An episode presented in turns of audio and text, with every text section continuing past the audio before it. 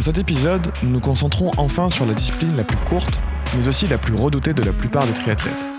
Un épisode entièrement consacré, vous l'aurez compris, à la natation. Nous avons été ravis de pouvoir enfin tendre le micro à Mathieu Chadeville, entraîneur en natation depuis plus de 10 ans, créateur du site natationpourtous.com et auteur de plusieurs livres autour de la technique en natation.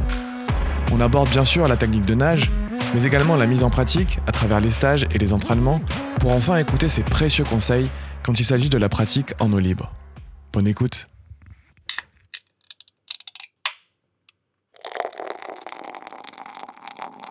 T'as peur d'avoir mal.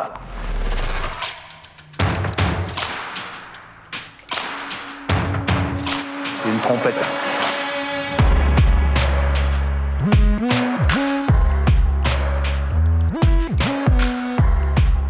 Bienvenue sur le podcast Pinta Triathlon Club, le premier podcast français dédié au triathlon. Dans chaque épisode du PPTC, vous retrouverez des interviews, des conseils et des actualités sur l'univers du triathlon. Bonne écoute!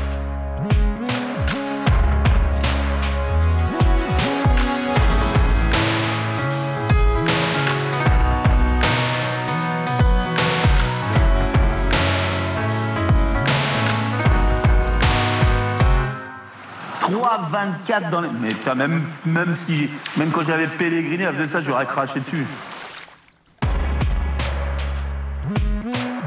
Bienvenue à tous euh, sur le podcast du PPTC, le premier podcast français dédié au triathlon et aux amoureux de la bière. Aujourd'hui, on va consacrer euh, cet épisode euh, à une discipline phare du triathlon, la natation. Ça fait vraiment longtemps qu'on souhaitait dédier un épisode à cette discipline, souvent vue comme la bête noire des triathlètes. Et ça tombe bien parce qu'on a trouvé un interlocuteur parfait pour en discuter. Euh, avec nous euh, aujourd'hui, euh, Mathieu Chadeville, entraîneur en natation depuis plus de 10 ans, créateur du site natationpourtous.com et auteur de plusieurs livres autour de la natation dont on a souvent parlé ici. Bienvenue Mathieu. Merci. Bonjour. Euh, bonjour, Merci pour ces commentaires élogieux. avec plaisir. Et je suis accompagné aujourd'hui de deux de mes acolytes, euh, Geoffroy euh, et Mélène, et Mélène, spécialiste de la natation également. Bien sûr, tout à fait. Bonjour Thibaut, merci pour cette présentation. Bonjour à tous. Euh, Mathieu, est-ce que tu pourrais te, te présenter euh, rapidement et, ou pas, ou pas rapidement, et nous dire ce qui t'a amené un peu à la pratique de la natation? Alors, je suis entraîneur, euh, oui, depuis même euh, 20 ans maintenant. Et oui, parce que les années passent. Euh. C'est un métier euh, au départ, euh, c'était purement le, pour moi un travail d'appoint que j'envisageais. Et puis finalement, j'ai fait des, des stages qui se sont très bien passés. J'ai commencé à travailler avec une, une très bonne équipe d'entraîneurs au Club des nageurs de Paris. Et donc c'est devenu une passion euh, que voilà que j'ai alors que j'ai dirigé. euh, enfin, j'ai travaillé un peu dans tous les, secteurs, mais notamment au début dans la dans la compétition chez les jeunes. Donc je me suis occupé de pas mal de groupes euh, qui avaient entre 10, enfin des nageurs qui avaient entre 10 et 18 ans. Ça a été euh, ça a été mon quotidien vraiment pendant pendant quelques années. Et puis en 2008, euh, j'ai créé un site internet qui s'appelle Natation pour tous avec un collègue, euh, Alexis Mermas, qui, m'a aidé, et euh, alors qui était vraiment, par contre, basé sur, euh, enfin, qui était orienté vers tous les publics, toutes les pratiques. Euh, mais il y a un public qui, en a particulièrement euh, bénéficié, en tout cas qui, qui se l'est euh, vraiment approprié, c'est euh, tous les nageurs qui sont euh, qui commencent la natation sur le tard, qui sont adultes et qui euh, et qui à l'époque ne trouvaient pas du tout euh, d'informations pour euh, pour pratiquer. c'est nous, c'est nous. Ils sont mauvais comme nous. Ah, ils sont pas forcément mauvais. euh, Mais on n'a pas en la plus, vous êtes modeste, vous êtes modeste. Euh, voilà, et donc c'est vrai que du coup, après Natation pour tous a continué à s'adresser à tous les publics, mais euh, c'est un peu plus orienté sur, euh, sur ce public-là. Et euh, donc, il y a eu un projet de stage qui, euh, qui, a, qui a démarré. Donc, des stages avec des hébergements ou des journées sur le, perfectionnement technique. Et puis, donc, les livres, effectivement, dont vous avez parlé, qui sont euh, vraiment, euh, qui s'adressent à ce public-là en priorité. Et, et à la base, justement, quand tu as créé ton site à l'époque, tu avais quoi comme projet? C'était vraiment euh, histoire de- d'enrichir le contenu qu'il y avait justement sur le natation? Parce que c'est vrai qu'il y a peu de contenu euh, éducatif sur Internet euh, sur le sujet. Ouais, c'était vraiment. euh, Enfin, le but au départ, c'était. Enfin, il n'y a même pas de but en fait. C'était Ouais. un, un site pour parler de mon expérience professionnelle. Voilà, pour partager ce que je voyais au quotidien. Il y avait. il n'y avait aucun objectif de donner des cours par l'intermédiaire de sites. voilà, c'était même plutôt, plutôt, je m'attendais à avoir pas mal de retours de la profession, des échanges professionnels. Et puis finalement, vraiment, il y, a ce public-là qui a débarqué en masse. Euh, parce qu'il y, a beaucoup de gens qui sont voilà qui démarrent à 30 ans, 40 ans, euh, qui qui veulent soit faire du triathlon ou soit simplement euh, se faire plaisir, nager pour mmh, leur pour leur santé. Et ceci dit, la natation n'était pas trop orientée vers ce public-là. On était, comme moi, beaucoup sur les, sur les jeunes. Et ce public-là est un petit peu en marge. c'est vrai que moi, la première fois où j'ai commencé un peu à nager, c'était en accompagnant Joji à la piscine le midi. Et au début, je me suis dit, bon, je vais tenter le crawl et je fais un 50 mètres et j'étais épuisé. Et du coup, assez rapidement, j'ai regardé, bah, j'avais appris un peu à nager à l'école, mais j'avais quasiment pas de vraie base technique. Et du coup, je suis tombé assez rapidement sur le hmm. site avec, euh, bah, qu'est-ce qu'on fait avec ses jambes, qu'est-ce qu'on fait avec ses bras, euh, un peu les, basiques, parce que. Aujourd'hui, maintenant, il commence à y avoir un peu de vidéos, mais il y a 4-5 ans, il y avait, ouais, il y avait pas, quasiment, il y avait quasiment rien, chose, j'ai l'impression. Et c'est très technique au final. donc, euh, oui, en plus c'est un sport où tu peux pas vraiment, euh, enfin c'est difficile de, de, démarrer sans avoir quelques conseils quoi. Tu as euh, tu as besoin quand même d'informations, euh, comme tu disais Mélène, au moins pour déjà être à l'aise. Ça va ça va pas de soi, donc il faut quand même avoir un, un encadrement, des conseils pour, pour démarrer au moins. c'est mm. clair. C'est pas comme la course à pied où tu peux prendre ton short et tes baskets et mm. tu vas. Natation, si, si tu flottes pas, tu. Ouais, tu as besoin de d'apprentissage. Et même la course à pied, on se rend compte qu'il y a aussi des techniques à apprendre, de fouler, etc. Mais la natation, c'est vrai que c'est extrêmement technique et à titre personnel, j'avais je nageais quand j'étais euh, plus jeune. Euh, mais euh, bon, je nageais le crawl, mais en fait, je me rends compte que, parce qu'on a eu l'occasion de faire le stage avec toi dans les locaux de l'INSEP, on en parlera peut-être un peu plus en détail, mais, euh, mais tu te rends compte qu'en fait, euh, il y a tellement de choses techniques à apprendre, et en fait, euh, j'étais en stagnation totale, quoi. Tu comprends, et tu comprends pas pourquoi, et tu... Ah, c'est rageant. c'est ça. C'est vrai que sur les autres sports, tu as tendance, plus tu pratiques, plus tu t'améliores. Et la natation, c'est pas vraiment le cas. Si t'as pas la bonne technique, tu vas pas t'améliorer. quoi. Oui, il y, a des, y a des grosses. enfin, les écarts entre les nageurs au niveau technique sont, sont très importants et c'est ça qui détermine finalement les écarts de performance. Ouais. Ça, faut, faut bien le préciser. C'est que si on prend des nageurs à différents niveaux, qui vont être à 1 minute 30, 1 minute 45, 2 minutes, il y a toujours des écarts qui expliquent, des écarts techniques qui expliquent en fait ces différences-là. D'accord. Comme, euh, comme nous et une petite fille de 14 ans qui va passer beaucoup plus vite que nous. c'est ça, il suffit de. Qu'est-ce qu'elle a? Elle a un moteur voilà, pour s'en convaincre, c'est vrai qu'il suffit de se dire qu'il y a des nageurs qui ont, 10, 11 ans, 12 ans, que j'ai entraînés, qui sont particulièrement énervants, puisqu'ils sont déjà quasiment à la minute au, 100 mètres. Quoi. Enfin, moi, j'ai eu des filles de. J'ai eu des filles avant en club à, 12 ans qui étaient à la minute. Et ah donc, euh, ah, pas, loin, quoi. Quelques, quelques petites secondes près. Donc. Mmh. Euh, donc forcément, tu, comprends que l'efficacité est une donnée euh, essentielle. C'est une question de masse musculaire, mais il y a tout un champ technique qu'on maîtrise peut-être pas encore. Bon, en tout cas, moi, à titre personnel, ça me fait super plaisir de t'avoir ici, Mathieu, parce que c'est vrai que depuis le temps qu'on voulait parler de natation sur le podcast et qu'on n'avait pas le, bon interlocuteur, là, on l'a enfin trouvé. C'est super, c'est super bien. Euh, et en plus de ça, j'en ai marre que ton livre. ouais, on a poncé le livre et, à chaque fois, je passe pour l'expert natation, alors que c'est pas du tout vrai. Donc ça me fait du bien d'avoir quelqu'un au moins bah, qui est un vrai expert. Le dauphin du club. Ouais, le, dauphin du club, vite fait. Mais vous êtes très modeste. Hein. Je vous ai vu quand même euh, en entraînement avant. Hein, vous êtes venu euh, déjà effectivement à l'INSEP, donc euh, ah ça, va, ça va. dire, je peux quand même renforcer votre crédibilité. Ouais, c'est sympa, merci. Voilà, c'est cool. et, justement, ce qui nous a amené aussi à découvrir finalement, c'est un livre. Alors, je, crois que j'ai été l'initiateur dans, dans, le club de, de ce livre-là, si je dis Tout pas de bêtises. Tu l'as déniché, ouais. alors, je, tu me l'as offert. comment Voilà, je l'ai offert au monde du club. de la peine pour, pour toi. Oui, il y a un message en général. non, c'est pas du tout ça. Je me suis dit, je, crois que je veux pas m'améliorer sur les copains, toi. C'était, c'était, c'était ah, aussi ça l'idée. Mais je me demande si tu l'as pas trouvé au moment où on a fait le stage, en fait, non Je crois que c'était avant encore. Ouais, c'était avant, et je, je crois que c'était sans doute par le biais de ton site, à mon avis, que je, l'avais trouvé. Bon, bref, je sais plus. Euh, mais en tout cas, un, livre qui nous a beaucoup marqué et qu'on, qu'on a déjà abordé dans, dans certains épisodes précédents. Euh, donc, c'est le, c'est le fameux livre, justement, Nager un crawl efficace. Euh, et on trouve ce livre livre super bien fait parce qu'il décrit vraiment très bien les différentes étapes pour progresser Mhm. en crawl. on le recommande vraiment vivement à tous nos auditeurs parce qu'il est hyper pédagogique et, et, on aurait bien aimé justement revenir sur ce livre avec toi, sachant qu'on l'a pris justement avec nous. Sans vouloir tricher, mais au moins, voilà, on, on, pourra, on, poser des, on pourra poser des questions. Exactement.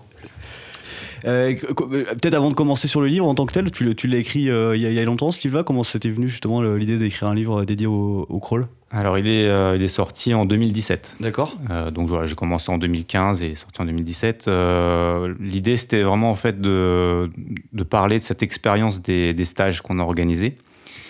Euh, puisqu'il y a un, un, côté très particulier sur les stages, c'est que c'est de l'entraînement occasionnel. On, on, a des gens qui viennent de partout, euh, partout en France, qui ont toutes sortes de niveaux, et qui viennent pendant quelques jours, voire une seule journée, euh, chercher un perfectionnement technique, donc un, mmh. un, diagnostic déjà de leur nage et, ouais. et, des, et des, moyens de s'améliorer. Et euh, ça me donne en fait un, un poste d'observateur assez intéressant puisque ouais. j'ai des gens qui viennent de partout que j'ai pas formaté, que j'ai, que voilà, qui bon des fois euh, comme toi ont été sérieux et ont lu le, le livre avant, mais bon, souvent ils sont voilà, ils ont été, euh, ils ont suivi des, des, cours à droite, à gauche.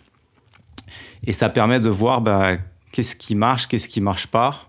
Euh, et voilà, que, quelles sont les difficultés qu'on peut rencontrer en natation et quelles sont les méthodes qui vont être les plus efficaces euh, ou pas, parce qu'il y a aussi beaucoup de gens qui sont dans des, dans des impasses. Voilà. Ouais, ça c'est clair. Et donc le, le, livre, voilà, il est vraiment, il, il parle de cette expérience et, euh, et j'ai repris effectivement un parcours euh, en, par étapes euh, en fonction de vraiment de ce que je voyais, en essayant mmh. d'être vraiment sur de l'observation et non pas sur des idées euh, préconçues. D'accord. Sachant, sachant que il y a un truc qui est hyper euh, cool, c'est que tu filmes tout le monde, donc tu as des images aussi. Et, et ça, c'est important de le dire parce que justement, tu disais que bah, les, les, gens viennent et essayent de avoir un état des lieux un peu de leur nage et de savoir les points à améliorer. Et ça, ce qui est trop bien, c'est que en voyant les images, on prend vraiment conscience euh, des défauts. Euh, et même des défauts euh, dont on n'a pas conscience à travers les images et que tu nous dis, ou les gens qui travaillent avec toi nous aident, d'autres entraîneurs nous aident à, identifier. Et ça, c'est ça, c'est vraiment top. Ça change beaucoup de choses en fait de prendre conscience de ça. Euh, et en fait, on n'a pas l'occasion de se voir euh, nager. Enfin, c'est interdit de se filmer, quoi. Oui, et moi de mon côté, j'avais donc euh, j'avais un millier de vidéos, enfin un millier de nageurs ah oui. différents en vidéo. Il y en a, qu'on filme mmh. plusieurs fois ouais. parce qu'ils reviennent, mais mmh. il y avait quand même 1000 personnes différentes. Et du coup, quand j'ai commencé à travailler sur le livre, je me suis euh, replongé dans toutes ces vidéos. Pour voir euh, les, défauts communs entre J'avais pas encore vu Geoffrey et Hélène. C'est beau. J'ai vu des nouveaux défauts grâce à ouais, c'est ça. J'ai perdu une nouvelle version du livre. Qu'est-ce qu'il fait lui J'avais jamais vu ça. Mais c'est vrai que c'est hyper intéressant de noter ça, c'est que finalement c'est pas un livre et c'est peut-être aussi pour ça qu'il qu qu est aussi euh, aussi précis, c'est que finalement c'est pas de la, la, pure théorie euh, comme on peut en lire des fois sur certains livres ou certains sites. Là c'est vraiment issu de ton expérience et issu des stages que tu as pu réaliser, de ce que tu as pu vraiment constater chez les athlètes quoi. Oui, alors en plus, euh, c'est vrai que du coup, on s'adresse, euh, on s'adresse à des nageurs de tout niveau, mais souvent donc euh, qui n'ont pas pratiqué quand ils étaient jeunes. Ouais. Et donc il y a aussi des caractéristiques particulières de ce public-là qui n'avaient pas été étudiées vraiment avant.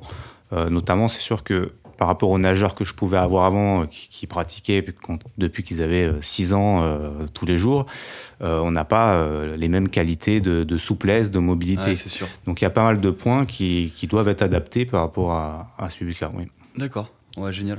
Et ce qui est pas mal aussi dans, dans ce livre, c'est que c'est tu détailles tout étape par étape. Alors, comme on le disait tout à l'heure, c'est c'est hyper technique, la natation. C'est hyper dur de s'imaginer euh, tout ce qu'il faut faire en même temps. Et ce qui est vraiment pas mal, c'est que tu définis tout étape par étape, euh, tu illustres bien et tu donnes euh, quatre étapes de base qu'il faut retenir. Donc, est-ce que tu peux nous en dire plus?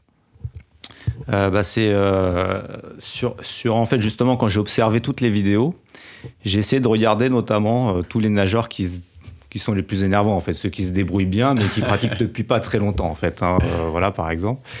Et j'ai regardé les en fait les, les le, le, plus petit dénominateur commun de ces nageurs là en fait. Quelles étapes étaient systématiquement mises en œuvre euh, par eux? Donc il y en avait effectivement quatre qui, qui ressortaient. Euh, l'horizontalité, bon ça c'est pas vraiment une surprise, mais pour avancer facilement dans l'eau, faut, faut mieux être à l'horizontale que debout. Bon, pas de surprise. Euh, là, le roulis. Donc le roulis, c'est également une question de position, c'est le fait de, de, passer sur la tranche à chaque mouvement, en fait de pas rester à plat, mmh. les épaules par la surface, mais vraiment de, de tourner autour de son axe. Euh, la respiration, respiration, c'est pas une surprise, sauf que ce qui est un peu plus étonnant, c'est de voir que quand même il y, a, il y a beaucoup de choses qui sont il y a beaucoup de nageurs, vraiment énormément de nageurs qui se retrouvent dans une impasse par rapport à ça. C'est-à-dire que leur, la prise d'air euh, déséquilibre le corps ou... Ouais, la prise d'air, des fois euh, pas d'expiration sous l'eau, ouais. tout simplement. Euh, finalement, on peut penser que c'est une base. Voilà, moi, euh, quand j'étais avec des gamins, c'est quelque chose qu'on travaillait vraiment au tout début. Finalement, quand on se retrouve avec des adultes, bah, un, un, point euh, assez simple comme ça, le fait de souffler sous l'eau n'est pas forcément acquis. Ouais, et puis ça limite la progression, je suppose. Et du coup, ça limite la progression. Aussi, voilà, euh, donc, c'est vrai que quand on oppose des nageurs qui se débrouillent bien assez ouais. vite et des nageurs qui sont dans une impasse, bah, souvent on trouve ce problème de respiration. Ce que tu avais, toi, d'ailleurs, euh, je crois, ma poule, Mélène. Euh, je ne sais toujours pas à quoi c'était lié. Mais... maintenant, non, mais c'est vrai que je me rappelle, c'est pour ça. Je, euh, je, je me soufflais souvent, pas je, mal. Je suis soufflé, j'arrive pas, ouais. du coup, j'ai oublié de m'arrêter tous les 200 mètres. Et c'est peut-être lié aussi, euh, justement, à ce problème de respiration, ça, justement, les, les nageurs qui n'arrivent pas à faire plus de 4 longueurs d'affilée ou. Oui, euh, alors il peut y avoir soit, en fait, si on détaille un petit peu, soit un problème d'expiration sous l'eau. Ouais. Euh, que finalement j'ai observé beaucoup avec les vidéos sous l'eau. Euh, c'est quelque chose sur le bord, tu, des fois tu ça peut passer euh, inaperçu. Ouais, mais une fois que tu regardes sous l'eau, finalement tu vois que euh, bah, il n'y a, pas, y a, aucune, y a pas de bulle. Donc, ouais, le problème c'est que quand on souffle pas sous l'eau, on va soit avoir des échanges respiratoires qui vont être incomplets, soit quand on va sortir la tête, ça va durer trop longtemps parce qu'on va devoir expirer à l'extérieur de l'eau, puis inspirer. Donc on va sortir la tête très longtemps et du coup la position se dégrade en général à ce moment-là. Euh, et également, donc ça, ça peut être un premier bloc de défaut, euh, l'expiration sous l'eau, ou euh, deuxième problème, c'est la, la, technique de prise d'air. c'est-à-dire la façon dont je vais sortir ma tête qui n'est pas, qui n'est pas adaptée. Euh, et c'est vrai qu'en crawl, il faut, faut, beaucoup se servir du roulis pour, euh, pour sortir la tête, donc la rotation du mmh. corps, et non pas essayer de faire un mouvement de bras ou d'essayer de faire le mouvement du cou pour, euh, pour essayer de sortir la tête de l'eau.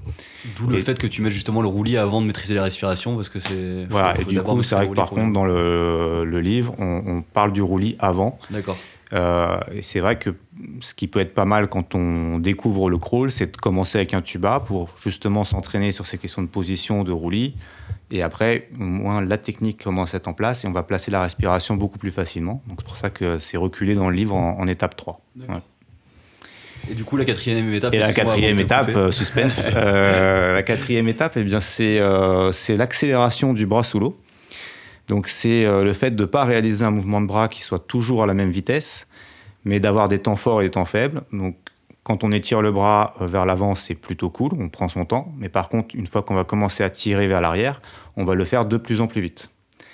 Et alors ça, c'est assez intéressant parce que finalement, on aurait pu prendre d'autres aspects du mouvement de bras. On aurait pu se dire, tiens, euh, regardez comment est positionné euh, le coude, etc. Alors qu'en fait, finalement, c'est vraiment ce point-là euh, qui ressort. C'est une question de rythme, en fait. Voilà. Et ça, par contre, donc, les nageurs qui, qui se débrouillent bien l'ont toujours. Ils ont toujours un certain rythme. Et ça leur permet de créer beaucoup plus de propulsion et de glisser. Est-ce que c'est ouais. est une question juste de rythme ou, ou aussi le fait d'accélérer la main sous l'eau, la prise d'appui? Oui, enfin, quand, je parle de, quand je parle de rythme, c'est. Alors. Voilà, la prise d'appui, euh, bah, en fait, euh, la, la façon dont est placé le bras, on va, à la limite, on va pas trop regarder, c'est pas trop important au début. Par mmh. contre, le fait effectivement d'accélérer le bras sous l'eau, euh, là, euh, ça c'est vraiment essentiel. Ça va permettre de pousser plus. Ça va permettre de pousser beaucoup plus d'eau. Euh, donc moi je l'ai observé. Après, on, du coup, on peut retrouver des explications euh, théoriques là-dessus, et notamment le fait qu'on cherche à s'appuyer sur de l'eau. Mmh. Euh, qui, est... qui, est... un milieu forcément pas fixe par nature, pas solide. Hein, voilà, c'est un milieu liquide. Très scientifique. Il faut ici. le, voilà, ouais, ouais, c'est très pointu. euh, mais sauf que voilà, s'appuyer sur un milieu liquide, c'est quand même un concept. C'est pas forcément évident. Mm. Euh, et il faut que le, le, mouvement soit suffisamment accéléré pour qu'on arrive à, à, à, trouver un appui fixe. Mm. Voilà. Sinon, l'eau, elle a le temps de partir, elle a le temps de, de s'écarter sur les côtés et on ne prend pas appui. En fait, le bras passe à travers l'eau. C'est vrai que c'est intéressant ces, ces, quatre étapes parce que au début, on, on se dit pas, euh, quand on fait la natation, moi j'ai pris conscience au fur et à mesure que euh, quand tu fais un mauvais geste, euh, tu vas dépenser de l'énergie de manière inefficace. Enfin, vraiment, tu vas, par exemple, tu parlais de l'horizontalité. Si, tu es pas bien horizontal, tu vas dépenser de l'énergie pour rien parce qu'en fait, tu vas, tu vas pas aller plus vite. Enfin, enfin, Tu vas comprendre, te freiner. hein, tu vas te freiner en fait. Et en fait, comprendre ça déjà, comprendre que bah, si tu fais des gestes, euh, les bons gestes techniques, tu vas avoir beaucoup plus d'efficacité. Tu as parlé du terme efficacité, je pense que c'est clairement ça. Quoi. Voilà, on peut aussi euh, utiliser le terme de rendement en fait, de- euh, voilà, et que tu as, tu as vraiment beaucoup plus ça en natation que euh, en course à pied ou en vélo. Mm. Bien sûr, tu peux améliorer ton rendement en vélo si tu es mieux positionné par exemple sur, euh, ton vélo, mais là en natation c'est absolument central. C'est ouais. Vraiment ce qui va faire la différence auprès des nageurs, c'est avant tout une question de rendement. Du coup, quand on est, on est débutant, comment on sait qu'on peut passer d'une étape à une autre? Euh, De savoir, par exemple, il y a une notion dont tu parlais un peu tout à l'heure, c'est difficile de savoir si on est bien positionné, par exemple, est-ce qu'on est bien horizontal, est-ce qu'on qu'on fait bien le roulis? Comment est-ce que tu sais que tu as validé cette étape? Et que ça y est, tu peux passer à la suite ou... Alors à chaque étape, justement, dans, le, but euh, pour tous les livres que j'ai que j'ai fait et aussi pour le, site, c'est qu'on puisse vraiment l'utiliser seul, sans regard extérieur. Donc à chaque fois, il y a des euh, critères de réussite qui permettent de se rendre compte, euh, voilà, de, savoir justement si on, peut passer à la suite ou pas. Parce qu'effectivement, ça c'est vraiment très important. Il faut, éviter de multiplier les points et de voir un peu tout. Il faut vraiment se donner des priorités et valider un point avant de passer au suivant. Euh, donc par exemple typiquement sur la position c'est plutôt simple, on va essayer de sentir si son battement il arrive à la surface ou pas. Est-ce que Mhm. j'ai les jambes, est-ce que je fais des éclaboussures avec mes jambes ou pas du tout Ou si parfois le, Les fesses sont hors de l'eau les fesses sont Les hors de fesses, l'eau, voilà, enfin, sentir tu- sa position. Euh, sur euh, sur la respiration, bon, on a des indicateurs aussi, euh, voilà. Et puis après des fois tu as des indicateurs plus euh, plus objectifs. Donc il y en a un que j'ai mis dans le livre qui des fois fait euh, fait, euh, fait couler beaucoup d'encre, fait. C'est vrai qu'arriver à la quatrième étape, c'est le vraiment euh, enfin, qui est notre plus petit dénominateur, dénominateur commun des, des bons nageurs, on doit effectivement arriver à se retrouver en dessous de deux minutes à vitesse moyenne euh, au 100 mètres. Voilà, à vitesse moyenne. Ouais, J'ai j'ai fait beaucoup d'étapes 1, 2, 3, 4. Mais je, encore, je crois que tu avais hésité à mettre une 30, Mathieu, tu m'avais dit non. euh.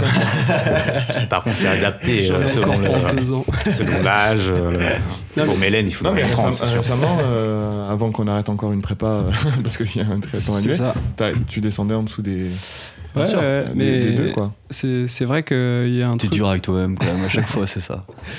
Non, mais pour le coup, il y a, il y a- y a deux aspects. C'est euh, le fait d'avoir l'autodiagnostic où euh, moi, je me suis rendu compte qu'il y avait des choses que j'avais l'impression de bien faire, où je me disais, ah, c'est bon, mon bras est bien, machin et tout. Et souvent, bah, quand on nage, euh, comme je nage moins vite que Thibaut et Geoffroy, je leur demande, euh, ouais, vous me regardez sur la dernière longueur On dit Et non souvent. coup, ouais, ils, ils veulent pas, ils veulent pas que je progresse. mais du coup, ils m'ont aussi fait des retours. Bah, pareil, on, a- on avait fait la vidéo pendant le stage, mais euh, typiquement, j'ai le bras qui va croiser euh, l'axe du corps et qui va partir sur Mhm. la gauche, le bras droit. Bah, je me suis rendu compte que ça me freinait. J'avais la prise d'appui avec la main qui remonte. voilà, euh, des, plein de petits détails comme ça. Et c'est vrai que des fois, tu as l'impression de bien faire, mais comme euh, bah, c'est une nage où tu es à l'horizontale alors que dans la vie, tu ne l'es pas, bah, des fois, tes mouvements, tu te dis, ok, je le fais bien, et en fait, tu n'es pas du tout dans l'axe. Et du coup, euh, c'est pas toujours évident. C'est pas mal d'avoir quelqu'un qui te regarde ou de. Ouais, non, mais c'est sûr que c'est euh, la natation, c'est vraiment très particulier. On a un sport qui est ultra technique, mais où on ne voit pas du tout euh, ce qu'on fait. Ouais. Et on voit, alors on n'a même pas forcément euh, l'idée de savoir si c'est réussi ou pas. C'est sûr que si tu joues au tennis, tu peux jouer un peu tout seul parce que tu vois bien si ta, ta balle elle va dans le cours ou pas. Donc au moment, bon, si tu la renvoies tout le temps dehors, tu, tu sais qu'il faut changer quelque chose. Quoi. Euh, là, c'est vrai qu'en natation, il y a, il y, a, il y a beaucoup de gens qui, qui pratiquent et ils, ils se rendent pas compte. Euh, ça, c'est un point vraiment euh, très délicat. Donc à chaque fois, j'essaye de donner le maximum de repères. Et puis après, on peut aussi se baser sur le nombre de mouvements qu'on fait par longueur, des choses comme ça. Mais c'est vrai qu'il faut arriver à, à- à- à reprendre des repères par rapport à sa nage et à, savoir si c'est réussi ou pas. Voilà. hmm. Donc ça a été peut-être la partie la plus, la plus délicate du livre, c'est sur chaque étape Mhm. donner des critères. Euh, je crois qu'à chaque fois j'en mets deux ou trois hein, quand même pour essayer de... Il y a des fois des choses qu'on sent pas mais on va sentir autre chose. Donc essayer d'avoir deux, trois critères sur chaque étape pour savoir si euh, bah, je dois encore travailler ça ou, ou Ouais. si je peux Mhm. passer à la suite. Et en effet, là, je, je l'ai j'ai sous les yeux, donc euh, je peux témoigner euh, en direct. Page 102. Mais c'est- c'est- c'est c'est- c'est- c'est bien fait parce qu'à chaque fois, on, est, on a en effet l'objectif euh, donc de chaque étape euh, qui est bien expliqué. Euh, on a le diagnostic et les points à valider en fin d'étape. Donc c'est ce que tu dis justement. euh, euh, donc typiquement, pour donner un exemple sur le, le mouvement des bras sous l'eau, si je me, je me trompe pas, il y a, il y a deux, il y a- il y a deux points à valider.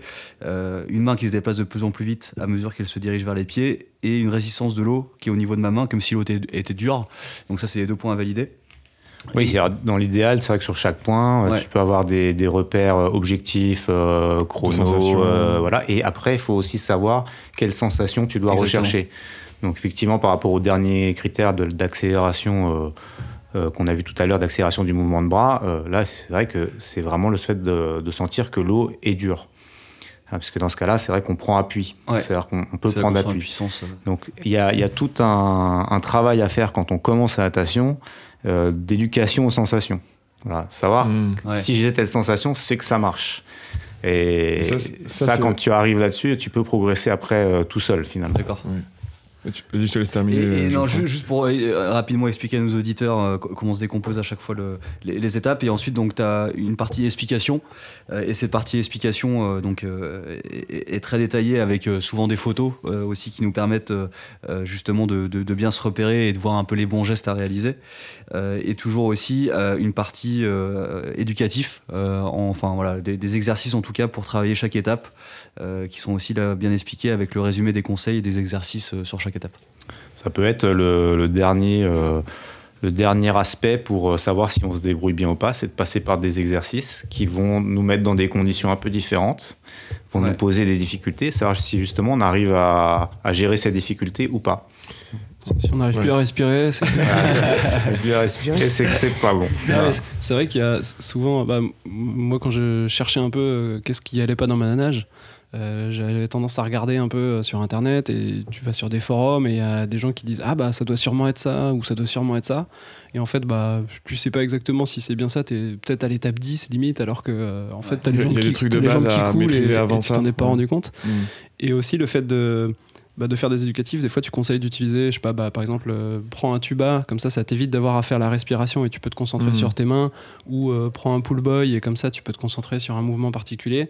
C'est vrai que sur la natation, comme tu as énormément de facteurs qui rentrent en ligne de compte, des fois tu en as un qui va te pénaliser et t'arrives pas à te concentrer sur un autre et du coup tu, tu stagnes un peu. Là, le fait d'avoir des repères assez clairs, bah, tu sais comment avancer euh, petit à petit. Quoi. et des exercices spécifiques qui te permettent de travailler tel ou tel aspect. euh, et mais c'est vrai que c'est important, euh, ces exercices. euh, nous, on avait plutôt l'habitude de dire euh, bon, on fait, on fait, on fait la nage, on fait la nage complète. euh, bon, bah voilà, on, fait du volume. euh, on fait du volume et tout. Mais en fait, des fois, euh, bon, je pense qu'on a quand même réussi à passer certaines étapes de base.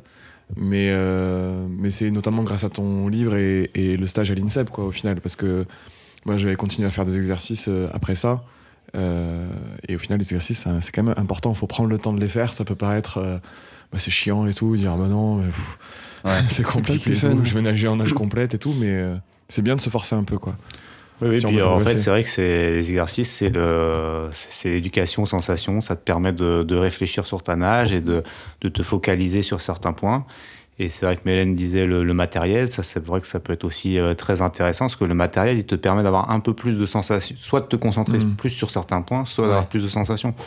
Tu peux utiliser des plaquettes de temps en temps sur euh, quelques la- mètres parce que au moins avec la plaquette, la surface que ça donne, bah, quand tu fais un bon appui, tu vas le sentir beaucoup plus. Mm. Voilà, donc c'est des, des choses à.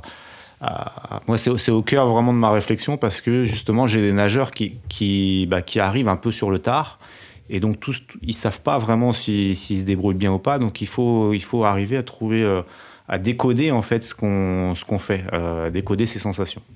Hmm. Mais ça, eh, justement, tu reparles sensation, et c'est ça que je voulais dire tout à l'heure, c'est qu'au final, ça, c'est aussi un élément important. C'est difficile, c'est un, peu insaisissable, c'est un peu subjectif, mais, euh, des fois, récemment, euh, euh, j'ai senti personnellement une progression en- encore, et, des fois, il y a des moments grisants où tu, en fait, tu t'imagines en dehors de l'eau, et tu vois la dépression de l'eau quand tu prends ton air, tu, et tu sens que tu vas vite en fait. Il y a plein de, sens- de- de trucs où tu, enfin, que tu vas vite. Après, il y a un mec qui te double et, Et ça remet tout en cause. et tu vas double par rapport à ce que. Alors tu que vite. Thibaut était dans la zone. quoi.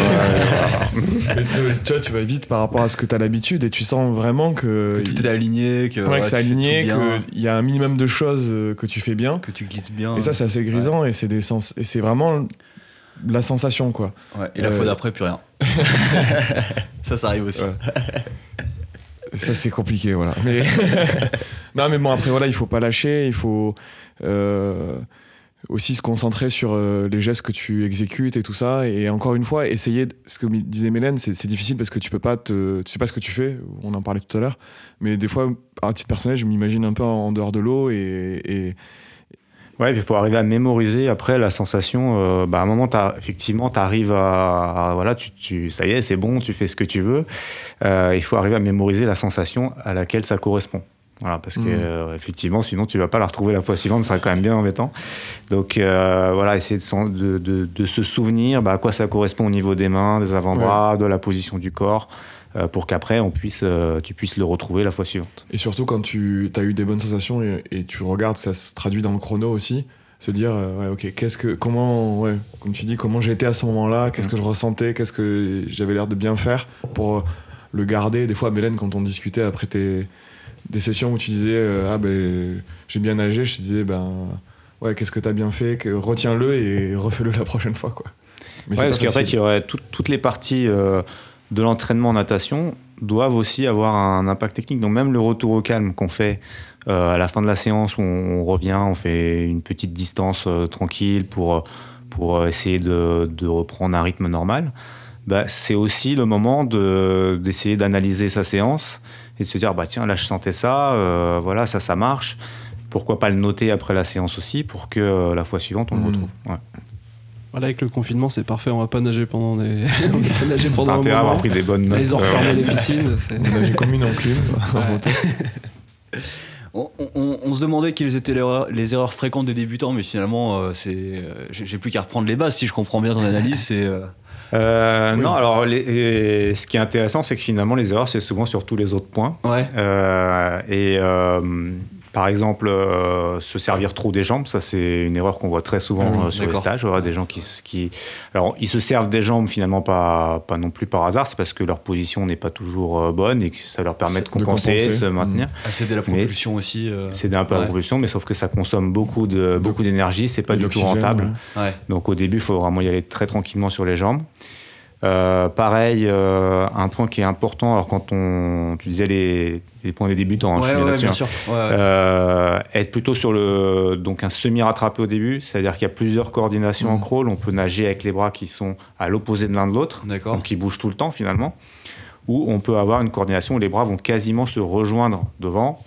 Donc on va faire le mouvement bras droit, le bras droit va pousser sous l'eau, va commencer à revenir, et après on va lancer le bras gauche. Et ça c'est beaucoup mieux pour les débutants parce que c'est oui. beaucoup plus facile à gérer. On a le temps pour bien gérer la phase devant qui est euh, essentielle au, au début au niveau technique. Pour glisser. Euh, c'est- voilà, pour glisser, Ouais. c'est beaucoup plus facile d'accéder à bras sous l'eau, de gérer son roulis. Et ça évite de gérer, devoir gérer euh, les, les deux bras tout le temps en même temps, avec deux bras qui vont faire forcément des choses différentes. Donc c'est ce que tu appelles le semi-rattrapé. Semi-rattrapé, c'est ouais, D'accord. ouais. Donc ça, c'est vraiment très important au début. Euh, et puis sur le mouvement de bras, euh, l'erreur souvent, c'est de vouloir faire des choses trop compliquées au départ.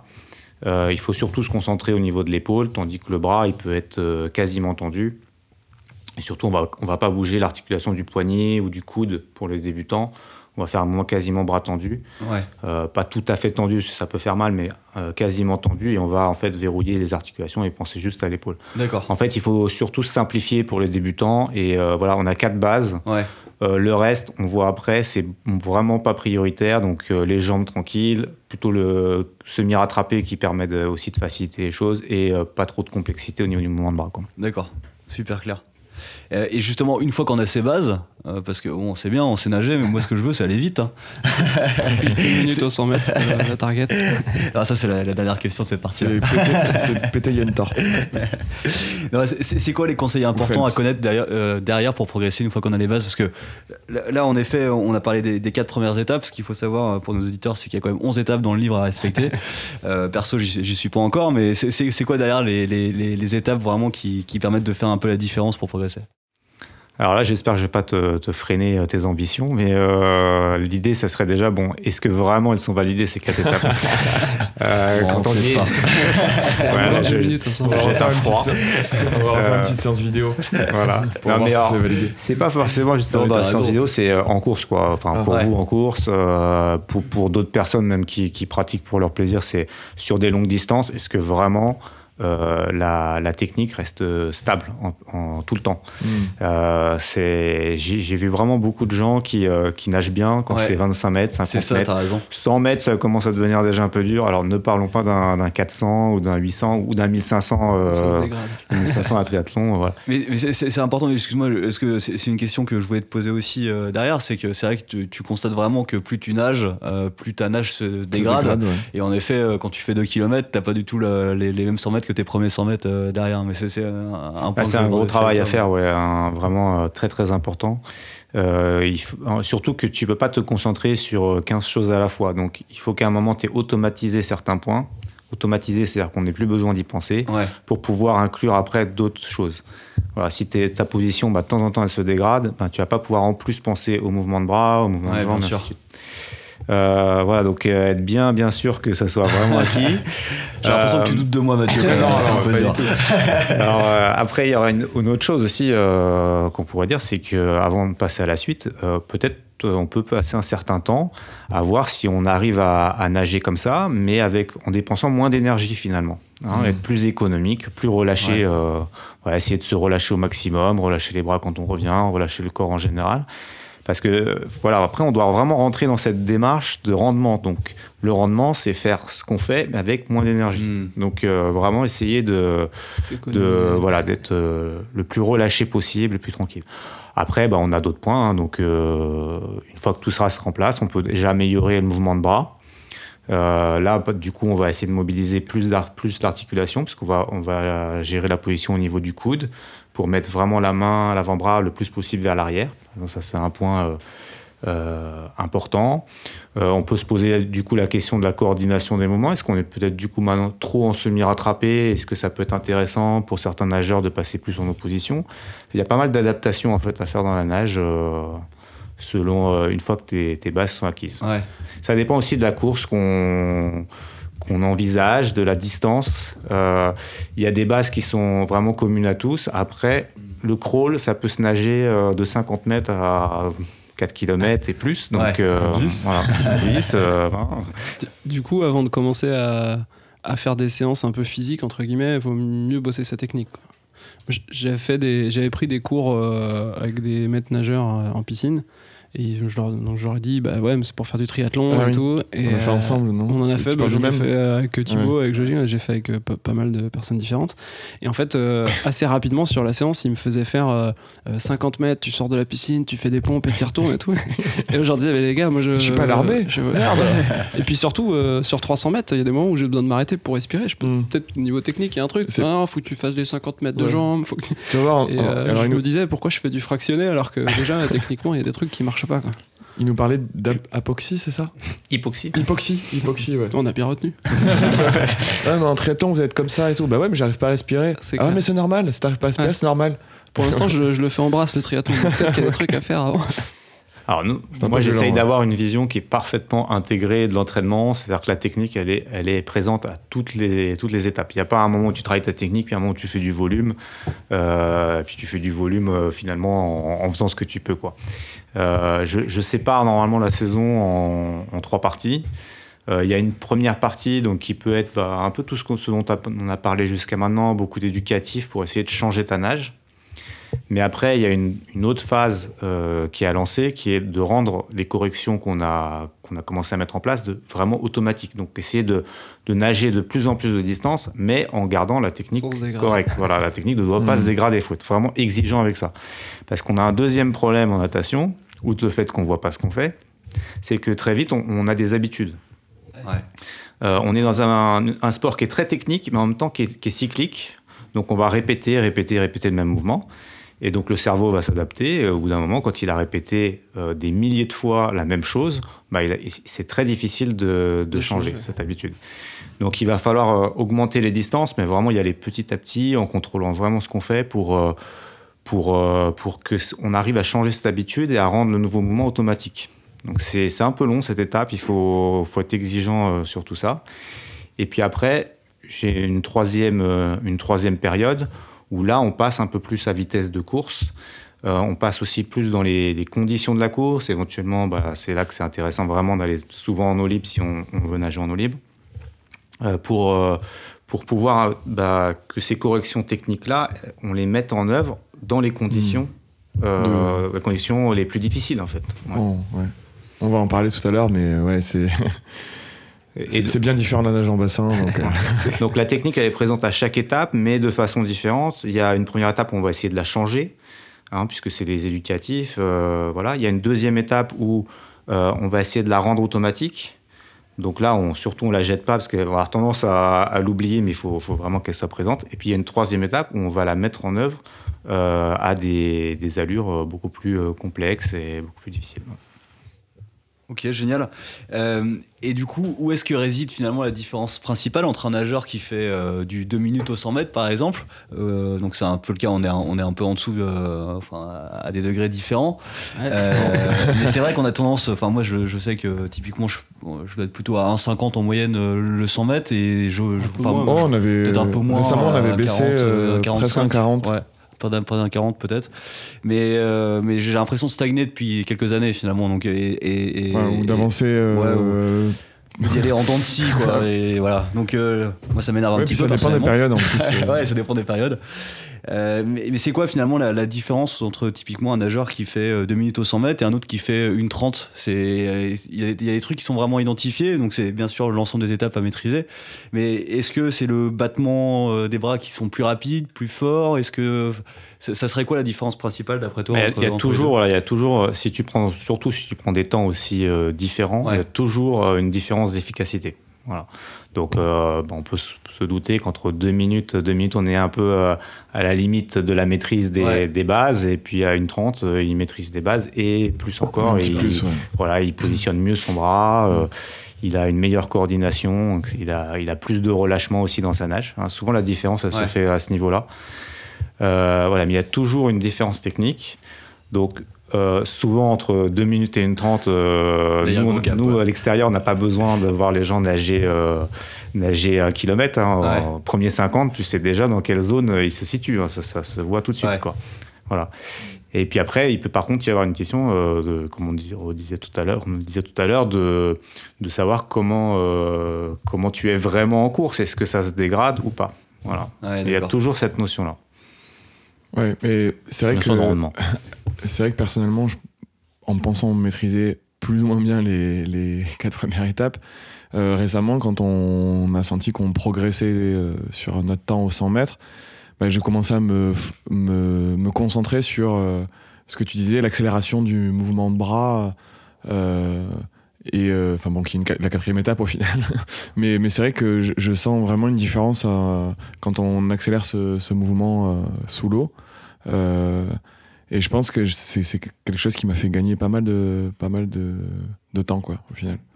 Alors Après, voilà, il faut que tu aies euh, quand même des, des capacités physiques qui te permettent aussi de tenir cette technique Ouais, sur euh, la distance. Sur la hein, distance, parce que ouais. c'est une notion de technique, mais comme je dis, c'est intégré, euh, tout, tout, tout va ensemble. Donc euh, euh, ça, tu vas le faire, euh, tout le monde peut le faire pendant 50, 100 mètres, mais pour pouvoir le faire sur euh, toute une course, il faut quand même que tu te sois entraîné vraiment à le faire. Ouais, c'est dans ça. cette optique-là qu'il faut, qu'il faut s'entraîner. Surtout, p- plus on avance, plus on est fatigué, et plus ça se dégrade. Ouais. Et moins on arrive à Mhm. nager, et plus on se bat pour essayer de garder Ouais, la tête hors de l'eau. et moi, je voyais, bah là, c'est un peu mieux, mais Euh, je faisais des, des pro- le premier 100 mètres, euh, j'arrivais en 1,45, 1,50. J'étais là, c'est trop bien. Et puis euh, je regardais les derniers, et j'avais des splits à 2 minutes 5, euh, des fois 2,10, et j'ai l'impression de m'effondrer complètement. Ouais, j'ai l'impression que plus ça allait, en fait, plus je bah, j'essayais de me battre, et du coup j'étais tendu, et mon mouvement il se dégrade, et je fais c'est- rien de bon. c'est ça le pire en effet, c'est que enfin moi le- les, les- quand on fait en général on nage à 1 km 5, 2 km le midi et c'est vrai que les premiers 100 mètres il y a des fois même je suis à 1,25, 1,30 et puis les, les derniers euh, ça va être euh, ça peut être 2 minutes des fois quoi. donc c'est vrai que c'est hyper rageant.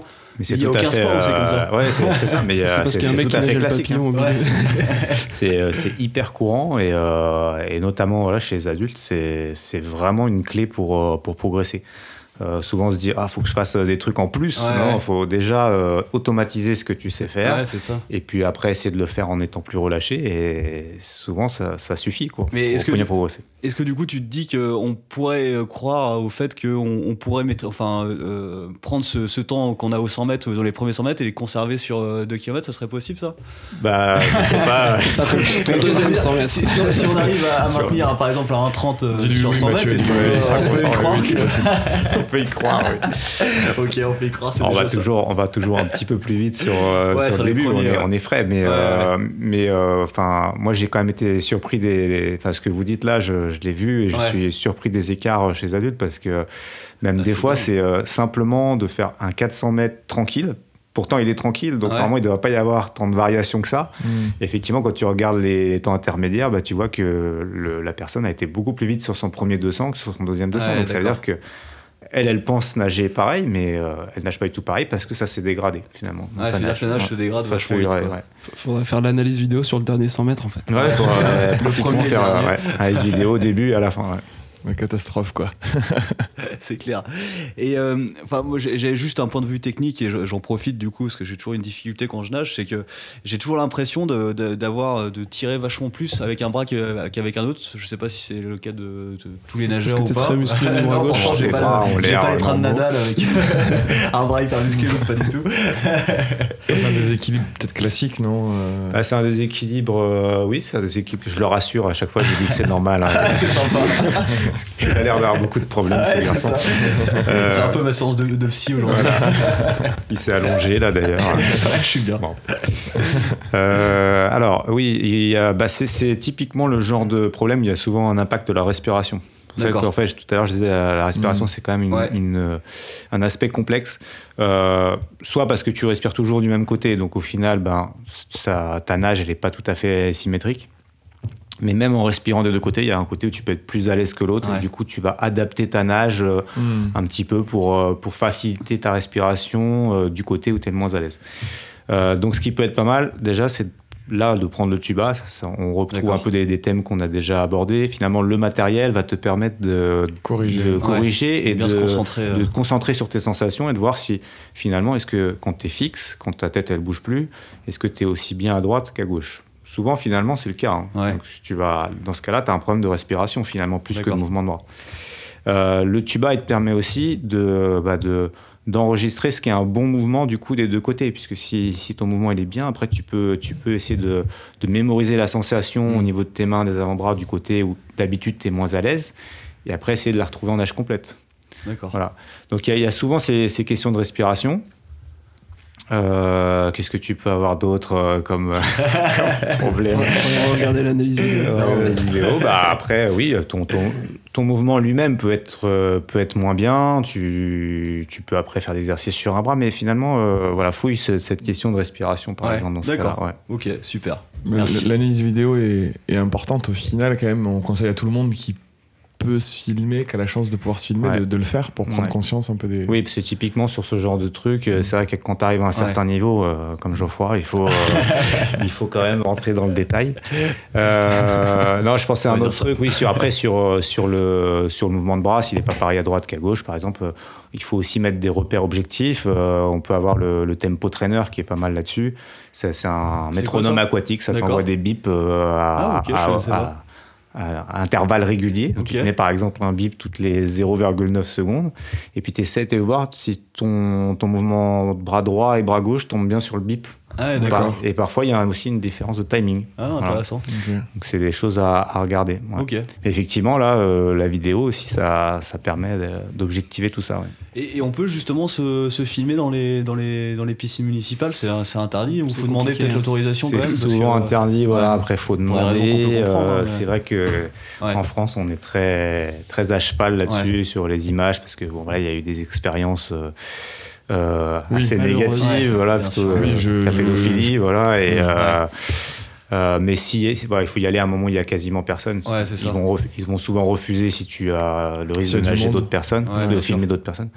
Mais euh, peut-être si tu tombes sur des gens sympas, ouais, ou alors sinon en club, c'est un peu plus, un peu plus facile, quoi. Ouais. Mm. Ok, super, merci. C'est vrai que vous aviez essayé pour, euh, pour mon anniversaire. Ouais, non, c'était pour, pour ton mariage. Pour, une vidéo de mariage. On avait eu l'autorisation Ouais, de le faire. Ah, bah Ouais, voilà. Vous avez ouais. fait une petite vidéo à la Exactement, piscine. mais on avait mis l'option mariage et tout, on avait mis, euh, voilà, c'est hyper important pour lui, c'est un super nageur, euh, donc euh, on avait mis un peu d'émotion euh, dans tout ça, c'est pour ça.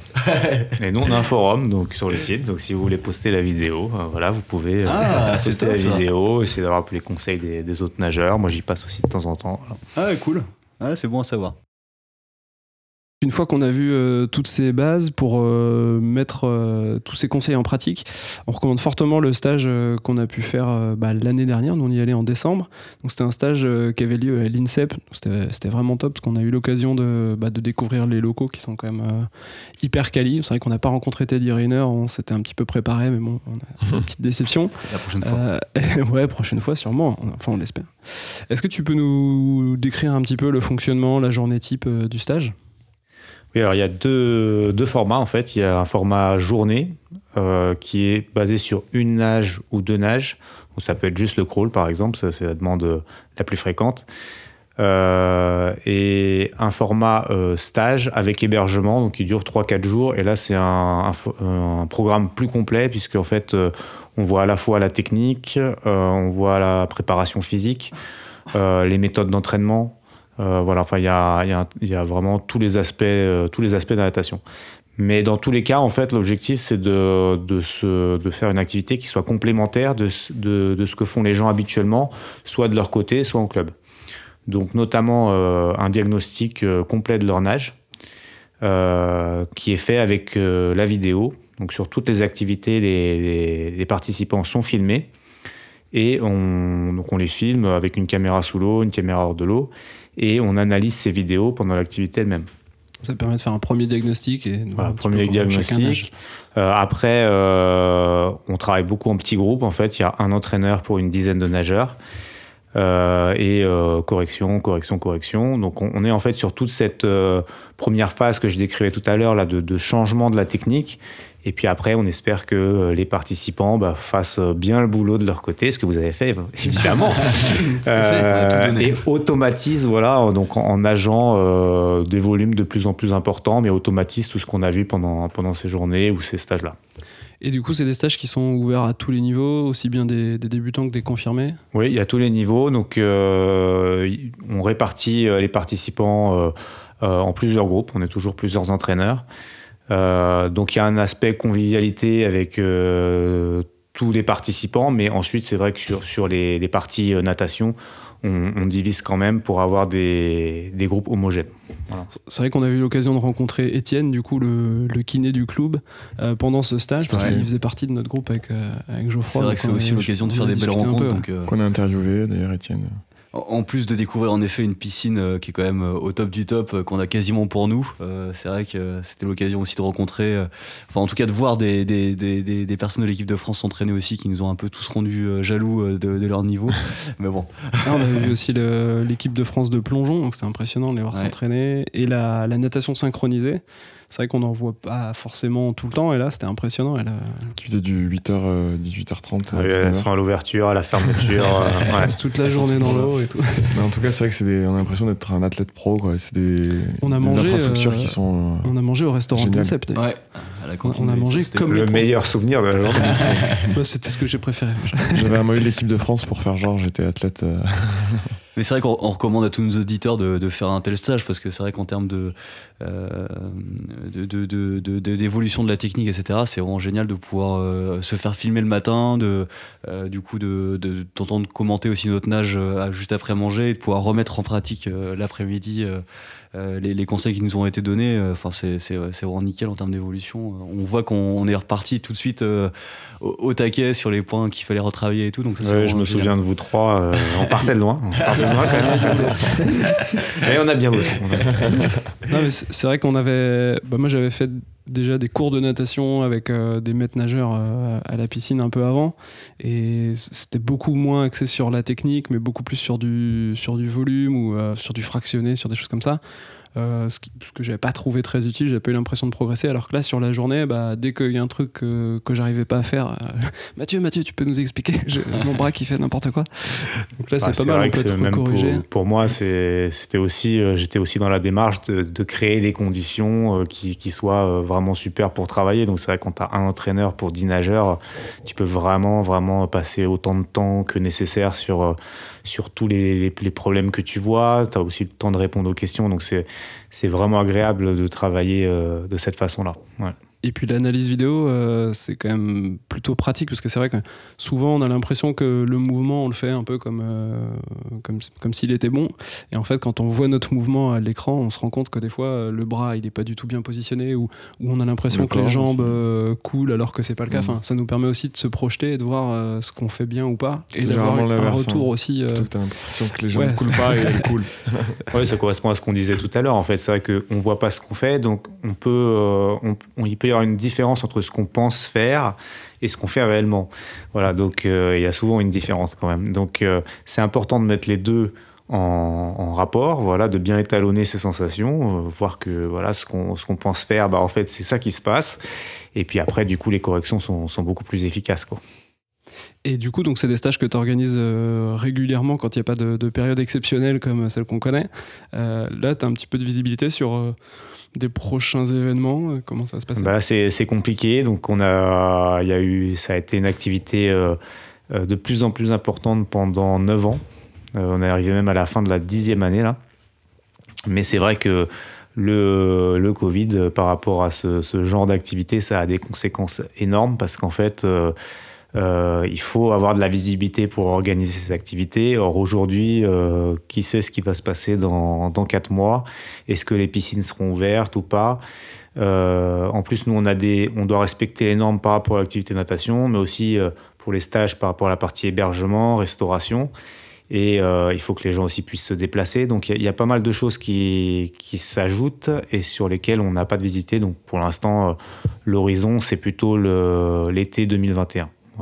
Donc on va faire une petite pause après ces, ces 9 ans de, assez intenses. Et, et, en plus, tu nous disais que bah, l'année prochaine, c'est année olympique. Donc euh, à l'INSEP, ça sera peut-être pas très ça dispo. sera peut-être pas à l'INSEP, voilà, parce qu'effectivement, en année olympique, ils sont, ils sont moins disponibles. Et là, on vient de retomber en année olympique, puisque les, les Jeux de Tokyo seront, sont repoussés sur 2021. Ouais. Donc, il va falloir trouver un nouveau lieu.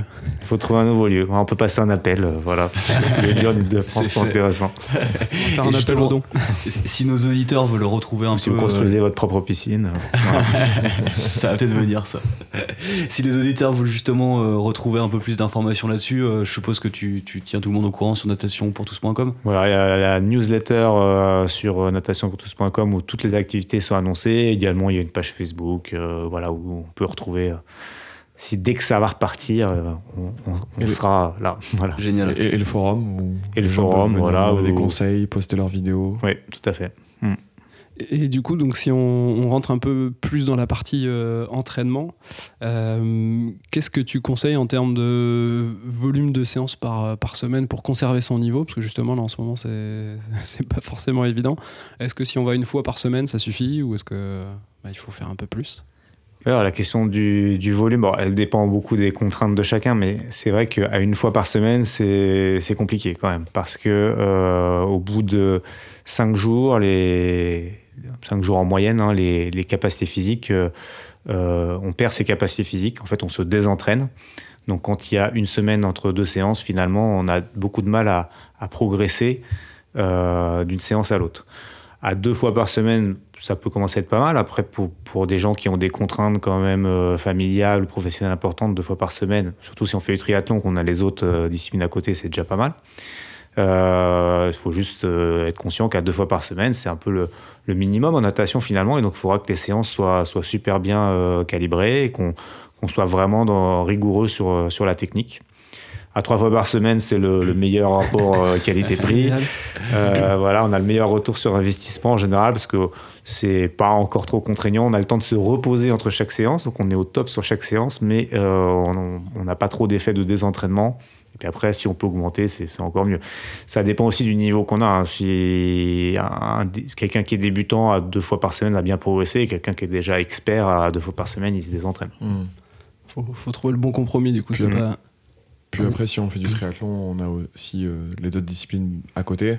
Et ça peut suffire trois fois par semaine. Euh. Voilà, les autres disciplines, oui, font, du coup, c'est intéressant par rapport aux triathlètes, c'est que effectivement toutes les capacités physiques générales euh, vont, vont, se développer avec les autres disciplines. Donc, il faut d'autant plus faire un travail vraiment de qualité dans l'eau, en étant vraiment parfaitement bien sur sa nage. L'idée de faire du volume finalement en, natation pour un triathlète, elle n'est pas forcément hyper pertinente, euh, puisqu'on a, voilà, on a tout ce travail dans les autres disciplines qui permet de, développer les qualités physiques, certaines qualités physiques. Peut-être plus sur la fin de la, du plan d'entraînement, quoi. Aller chercher un peu de volume. Oui, chercher du volume sur la fin d'entraînement. Quand on commence à être euh, apte techniquement à le, faire, en fait, euh, que la nage commence à être bien en place, bah, il faut quand même vraiment s'entraîner, effectivement. Du coup, si tu devais donner un, le, découpage d'une séance type, euh, c'est quoi? C'est de commencer par faire un peu d'éducatif et puis après on essaye de bah, d'appliquer ce qu'on a fait dans, dans, des 50 mètres, des 100 mètres, ou alors euh, c'est mieux de, de, faire directement du 500 ou des, des distances plus longues? Comment tu. Alors, découpage de la séance, bah, on peut toujours reprendre cette idée qu'on va intégrer la technique à chaque étape. Donc au début de l'entraînement, euh, on est, euh, on n'est pas encore, euh, voilà, on n'est ni mentalement dedans parce qu'on a fait d'autres choses avant. On est peut-être encore dans le boulot, dans, dans cette idée-là. Donc, il faut s'y mettre progressivement. Physiquement, pareil, on n'est pas encore chaud. Il hein, faut rentrer dans l'eau et souvent ça caille. Exactement. Donc, après une petite période où on peut nager un peu cool. Ce qui est intéressant, c'est de replacer, replacer sa technique, profiter de l'échauffement quand on n'est pas encore prêt à vraiment faire des efforts euh, importants. Euh, pour replacer sa technique, refaire par exemple quelques éducatifs qui nous parlent bien, ça c'est assez personnel, mais chacun a ses éducatifs qui vont, euh, qui vont fonctionner pour lui. Donc les refaire en début de, séance pour se replacer. après, on a la partie principale de la séance. Alors là, ça dépend vraiment à quel stade de l'année on est. Et donc ça, on l'a on dit plusieurs fois. Euh, finalement, le, contenu va s'adapter en fonction de, ce qu'on est capable de faire techniquement. Si on est plutôt en début de saison, qu'on vient de changer sa nage, bah, ce sera plutôt des, choses très fractionnées avec des temps de repos importants. Si on est en fin de saison, bah, là, on va se rapprocher de, l'effort euh, de la course. Et puis, euh, la fin de séance, on revient au calme tranquillement, on, récupère. Mais c'est pareil, on peut intégrer un peu la notion de technique, puisque comme on revient au calme, on peut faire le bilan aussi de sa séance essayer de noter, euh, prendre des notes sur ses sensations, euh, se dire bah tiens à tel moment c'était pas mal, euh, voilà j'ai j'ai fait ci ça donc je me suis j'ai enregistré telle sensation, il faut que je les retrouve la fois suivante. Et, est-ce qu'il y a des, justement des choses qu'on peut faire quand on n'est pas dans le bassin, chez soi, des, des exercices, des, je sais pas, des entraînements, s'entraîner dans la baignoire Est-ce qu'on peut faire des trucs? Tu veux faire des trucs dans ta baignoire Euh, non, mais par contre, c'est vrai que. Alors, ah, il y a l'aspect. Euh, il y a certains aspects qu'on va travailler grâce aux autres disciplines. Il y a quand même des aspects musculaires qu'on peut travailler que euh, en, spécifiquement par rapport à la natation. c'est vraiment intéressant, par contre, chez soi, de, de, garder, alors surtout dans des périodes là, comme on est en ce moment, où on ne peut pas nager forcément comme on veut, de garder, éventuellement de faire, pardon, à côté de, de son entraînement en natation, un entraînement de, développement de la force en fait. Donc on va faire au moins chez soi avec des pompes, des tractions, des choses comme ça, qui sont assez simples et qui permettent, euh, alors qui permettent de, rester en forme et d'être aussi euh, apte après à, avoir une bonne propulsion dans l'eau. Euh, ça c'est le développement de la force et puis on a tout ce qui est étirement, très important. Finalement on a vu que beaucoup d'aspects techniques en natation euh, était aussi euh, impacté par le manque de souplesse. Voilà. Typiquement, la position dans l'eau, finalement, quand on n'a pas une bonne souplesse d'épaule, souvent on voit qu'il y a des conséquences. On veut étirer le bras devant et en fait, on va, comme on est limité au niveau de la, la mobilité de l'épaule, on dégrade un peu sa position. Donc tout le travail de souplesse aussi est à faire chez soi. Et là, quand on n'a pas le temps de nager comme on veut, bah, c'est peut-être le moment de mettre un petit peu plus. Le gainage, évidemment, qui va être aussi dans, important. Voilà, et puis euh, c'est déjà pas mal. Et, est-ce que regarder euh, des vidéos, euh, je sais que vous, avez pas mal justement publié les analyses, des fois, moi j'en ai vu une ou deux sur la position du bras dans l'eau, ou un peu des analyses même des stages que vous avez fait, qui sont publiés. Est-ce que c'est intéressant d'aller les regarder ou, ou, ça apporte rien de regarder les autres? Euh, regarder les autres, c'est compliqué parce qu'en fait, à chaque fois, il y a, y a, quand même des questions très, très personnelles. Mais je pense que par contre, faire un, petit travail de mémorisation sur sa nage, euh, bah, profiter quand on a le temps pour essayer de refaire un peu le bilan.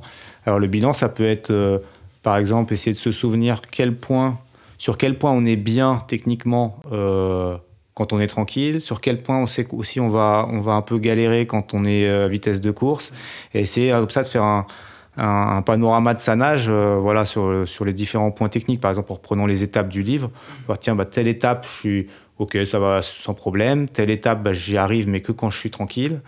Et comme ça, on se remémore finalement les, tous les points importants. Et puis après, quand on retourne dans l'eau, on, on sait sur quoi on doit se concentrer.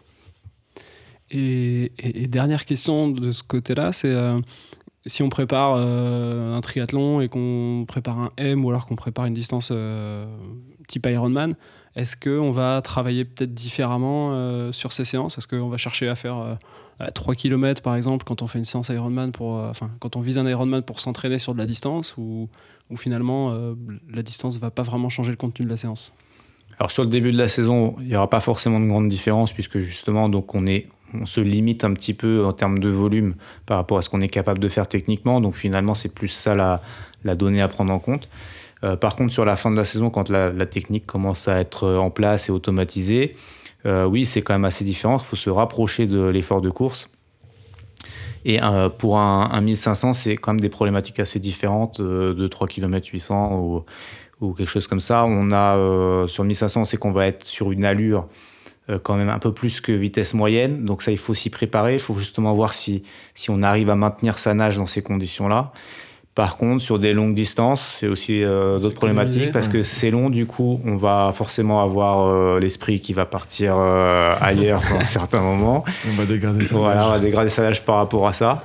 Donc il faut nager du volume pour que euh, on automatise complètement et que même quand on n'y pense plus, euh, on, soit vraiment euh, stable. C'est vrai que c'est un point important des fois quand je nage, je me concentre vachement sur ce que je fais et puis il y a toujours un moment où je me dis Putain, mais qu'est-ce que je suis en train de faire là? Reconcentre-toi. Mm. je, je, je, prends conscience que je suis en train de faire un truc, un geste vraiment mal. Je dis non mais attends reconcentre-toi parce que là ton esprit divaguait. Ouais c'est là que l'entraînement en fait doit vraiment intégrer la technique tout le temps parce que effectivement euh, il y a des certains moments tu vas y penser d'autres pas et tout ça se, doit se préparer à l'entraînement. Parce que tu sais qu'en course ça va être encore pire. De toute façon tu vas avoir les autres qui nagent à côté tu vas falloir gérer ton orientation etc donc si à un moment tu t'es pas préparé progressivement là-dessus tu as toutes les chances qu'au moment de la course dans des conditions difficiles euh, tout passe à la trappe quoi parler des conditions de course, euh, venons-en euh, au triathlon en lui-même, enfin la, la nage euh, au sein du, triathlon. on sait comment s'entraîner, on sait quelles sont les techniques de base. Est-ce que tu aurais des conseils particuliers à donner à nos auditeurs sur l'approche spécifique de, bah, effectivement, la nage en eau libre, qui est radicalement différente de celle en bassin? Ouais, maintenant l'eau libre, ça devient une, une activité, enfin ça devient un objectif à part entière de toute façon pour tout le monde, bien sûr en triathlon, mais même pour les nageurs finalement de plus en plus, ils s'entraînent pour une pratique euh, en eau libre. Euh, à, notre niveau, je vois plus ça comme l'idée de, développer des compétences supplémentaires, en fait, que l'eau libre demande des compétences supplémentaires parce qu'on on est dans des conditions qui ne sont pas toujours les mêmes, qui ne sont pas définies à l'avance. Donc on va devoir apprendre des choses en plus par rapport à la, natation en piscine. la première, bien sûr, c'est de s'orienter.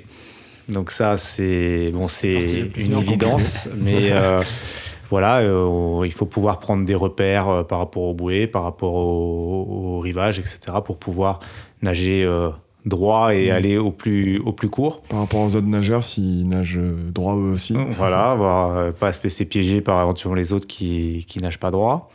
Euh, on peut commencer à s'y préparer en piscine. Donc l'idée, c'est d'arriver à, à- à relever la tête juste ce qu'il faut, juste le temps qu'il faut pour pouvoir prendre finalement un repère à l'extérieur. Quand, Bon, est-ce qu'on on- lève la tête, justement? À On lève la tête. euh, y a- y a- moi, Plusieurs pour moi, la meilleure technique, c'est quand même juste avant la respiration. Donc on va pas respirer devant, on, on juste on regarde et après on tourne la tête. Ah, oui, Mais là, en audio, je sais pas si je vais réussir à bien vous le, vous le décrire. Mais euh, voilà, l'idée, c'est de sortir en fait juste ce qu'il faut. Si on respire vraiment devant, on va devoir du coup devoir sortir la totalité de la tête.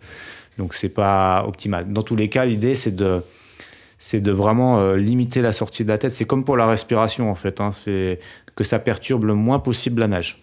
Donc Ah, on sort juste les yeux finalement. On sort Enfin, juste les yeux et après on euh, respire sur le côté, ouais, ça. juste après dans la foulée. Ah ouais. Ah, parce que moi, j'ai tendance à respirer et ensuite lever Ouais, la tête devant, hop, ouais. et je baisse la tête. Mais du coup, c'est.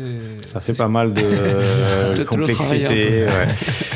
Euh, enfin voilà, l'idée c'est ça. Donc on, peut commencer à s'y entraîner en piscine, mais après faut quand même euh, ça faut le travailler en olip parce que euh, bah, en fait chaque euh, plan d'eau est différent, donc faut faut apprendre prendre de l'expérience.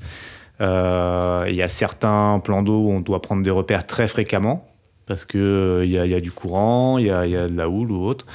Et, et d'autres où on peut, on, peut, on peut laisser quand même faire plus de mouvements avant, de, avant de reprendre des repères. Quoi. Il y a aussi des plans d'eau dans lesquels on voit rien du tout.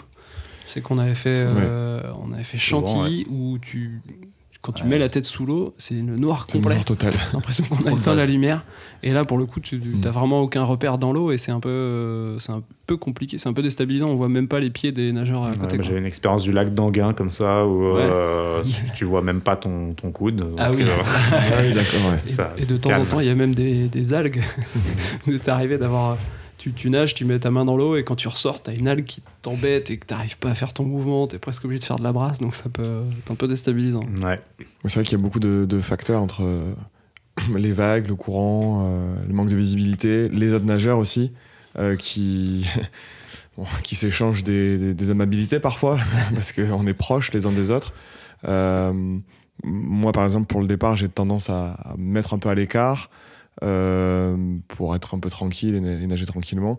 Il y en a d'autres qui sont vraiment dans le paquet et qui profitent de ces effets d'aspiration dont on parle. Est-ce que c'est fa- fake news ou, euh, ou est-ce que c'est Ah ouais, vraiment, la- vraiment un l'aspiration, il y, a- il y a eu beaucoup d'études euh, sur le sujet. Alors moi, je n'ai pas fait la revue complète, mais euh, j'ai en tête euh, une étude où il y a euh, où le nageur en fait qui est juste derrière euh, gagne à peu près 4% de, de vitesse, 3,8% de, de mémoire de vitesse en ayant la même dépense énergétique. Donc il va 3,8% plus vite, mais il dépense pas plus d'énergie. Donc c'est quand même super intéressant. Ça doit Ah, ça gagner à peu près une minute euh, au 1500, quoi, par exemple.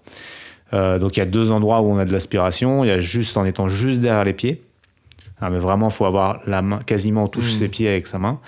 Ou on a à côté de lui, mais un petit peu derrière. En fait, on est au niveau de sa hanche. Bon, ceci dit, euh, être à côté de lui pendant toute une course, c'est pas pratique. On va, on va se gêner. On va pas arriver à se. Il faut, dans ce cas-là, il faut vraiment arriver à se maintenir au, bon niveau, quoi. Donc c'est pas évident. Vaut mieux se mettre derrière et on est, euh, on est tranquille. Donc on y gagne parce que on peut profiter un peu. Lui-même va essayer de s'orienter. Donc s'il n'est pas trop mauvais, euh, nous on aura besoin de moins relever la tête et puis on gagne l'aspiration. Euh, par contre, ça demande une autre qualité après l'orientation, c'est de pouvoir changer de rythme.